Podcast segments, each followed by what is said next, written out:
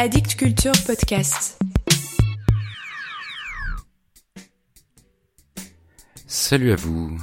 Si d'aventure vous faites le portrait d'un boulot, faites-le en écoutant Mort à la poésie. Mort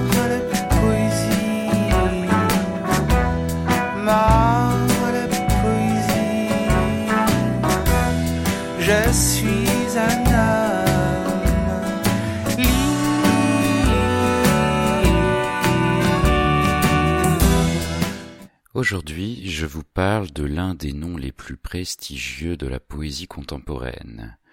Mais ne vous inquiétez pas si vous ne le connaissez pas encore, ce n'est qu'une affaire de quelques minutes. Il est né en 1959 dans un tout petit village au sud du Tchad. On y comptait alors douze maisons. Son père, pasteur, sa mère au foyer, lui donnent une éducation polyglotte. À six ans, il parle six langues. À l'école, très rapidement, il tombe amoureux de la langue française et son instituteur de CE2 lui prédit même qu'il sera écrivain. Les années passent, il poursuit ses études supérieures à Abidjan, en Côte d'Ivoire, où il enseigne également. Il écrit, il publie, il est repéré, sa carrière est lancée. Paris, la Normandie, Michigan, le monde s'ouvre à lui. Auteur d'une vingtaine d'ouvrages, lauréat des prestigieux prix Amadou Kourouma, prix Édouard Glissant, prix Benjamin Fondane, son nom? Nimrod, N-I-M-R-O-D. Dans la Bible, c'est le premier roi après le déluge. Ça vous pose quelqu'un? Pour entrer dans son œuvre, je vous suggère l'anthologie qu'il a élaborée pour Poésie Gallimard avec une merveilleuse préface de Bruno Doucet. Le titre J'aurais un royaume en bois flotté. Vous y lirez des textes publiés entre 1989 et 2016 et vous rendrez compte de la palette très large de son écriture, de ses thématiques. En parlant de palette, un premier poème sur la peinture. Écoutez. Portrait d'un boulot.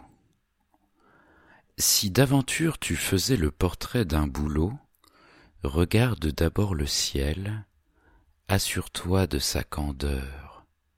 S'il est gris, s'il est fade, sors ton pinceau. Mais s'il est bleu Méditerranée, abstiens-toi, tu risques de le défigurer. Ce matin, le soleil brille par son absence. Allez hop, glisse-le, de gauche à droite, puis de droite à gauche. Ne laisse subsister sur la toile ni trace, ni trait, ni bruit. Efface jusqu'au chant du rossignol séducteur.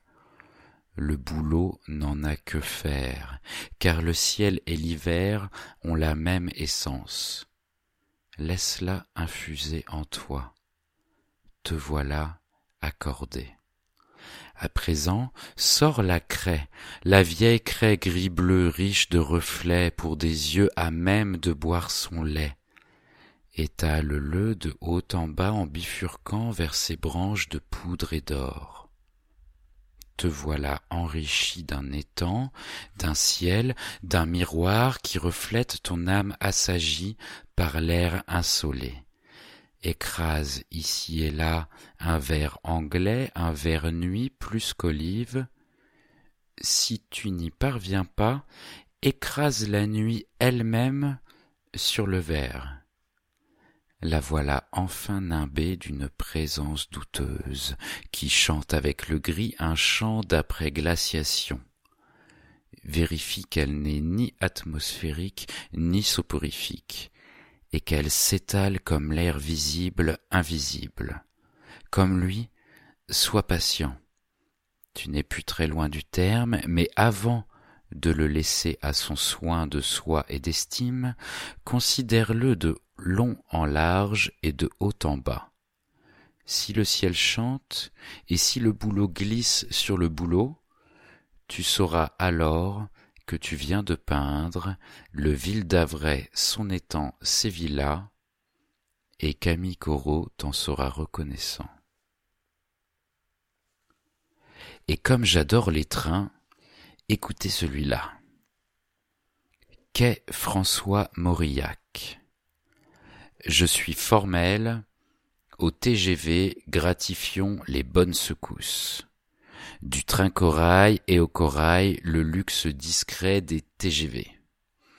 À moins d'emprunter le théose, leur moyen terme. Celui-ci me procure le sentiment sans pareil de passer comme de la seconde classe à la première. Souvent mon cœur en devient voluptueux. Sur les rails de Normandie, sur ceux de Clermont-Ferrand, quatre heures deviennent presque deux, et je tiens à ce presque qui raccourcit d'autant le poids de la fatigue, le venin de l'ennui.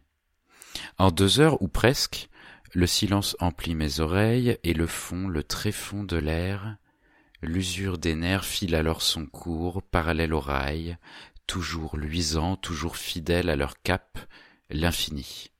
Cette manne qui sied aux poètes et aux théologiens.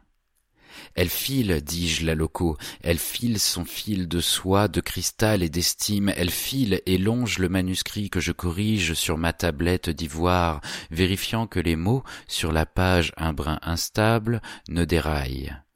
Il se trouve toujours un mot pour faire du tête à queue. Celui-là, je le tiens à l'œil. Il aurait pu mettre en péril tout le voyage.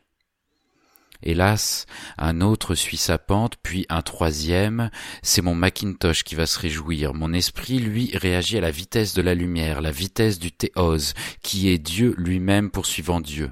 Parfois, la France fait de ses inventions. À présent, deux heures s'achèvent, entre vallons et plaines, coteaux de pinèdes, herbes sagement cultivées par la science qui donnent du chien à l'humaine douceur. À ce train, nous habiterons le XXIe siècle en poète consul. La gare de Lyon est en vue. Dans une semaine ou dans un mois, je testerai ma prose sur les rails d'un autre théose.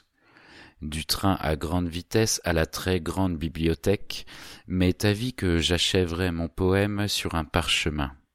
Et, en très grand poète, je le rangerai au milieu des incunables, là, sur le parterre du quai François Mauriac.